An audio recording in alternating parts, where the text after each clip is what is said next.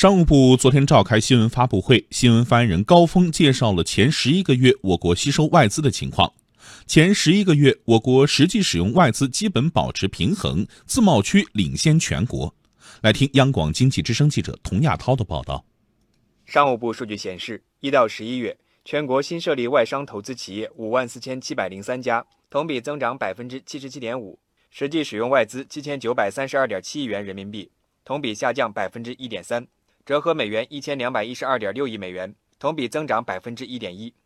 以人民币结算下降百分之一点三，而折合成美元后却增长百分之一点一。对此，商务部研究院学术委员会副主任张建平解释说，这主要是因为在过去一年里汇率变动的缘故。人民币今年呢对美元，呃有的时候呢它是贬值的，但是也有的时候呢它有升值。所以，这个人民币在波动的过程当中呢，对美元的币值的这种变化，把我们利用外资的这个美元折算成人民币的时候呢，自然呢可能就会有这个差异。对于这一成绩，张建平说，这说明我国对外资仍然具有较强的吸引力。应该说，外资对中国这个市场的信心，中国对外资的吸引力都还是没有大的变化，是得到了保持的。今年呢，咱们。稳外资的这个目标基本上也是可以实现的。十一月当月，我国实际使用外资同比下降百分之二十六点三。高峰说，这主要是因为去年同期的基数较大。十一月当月实际使用外资九百二十一点一亿元人民币，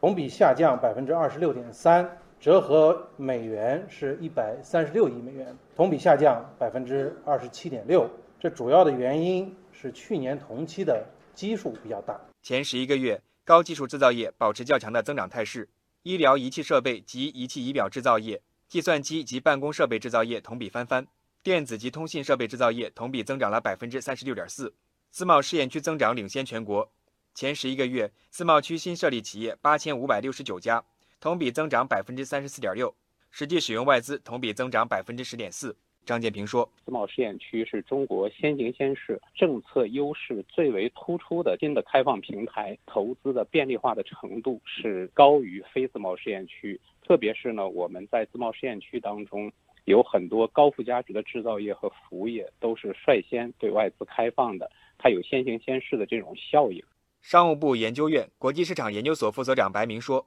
未来随着我国营商环境改善，我国对外资仍将保持吸引力。”尤其是自贸区将成为我国吸引外资的高地。我们现在的这个营商环境也在改善。我们现在建立了十二个自由贸易试验区，在很大程度上，呃，形成了我们对外开放的高地。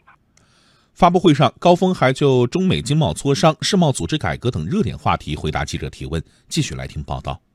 十二月十一日，国务院副总理、中美经贸磋商牵头人刘鹤应约与美方通话，双方就落实两国元首会晤共识。推进下一步经贸磋商工作的时间表和路线图交换了意见。昨天的发布会上，高峰说，中美双方团队沟通进展顺利，中美双方团队就磋商细节保持着密切的沟通，进展顺利。中方欢迎美方来华开展磋商，也对赴美沟通持开放态度。世贸组织争端解决机制被看作是 WTO 皇冠上的明珠，然而由于受到阻碍，原本有七位成员的上诉机构目前只有三位成员。面临着没有办法运行的局面。为了维护多边贸易体制，欧盟、中国等成员向世贸组织提交了两份联合提案，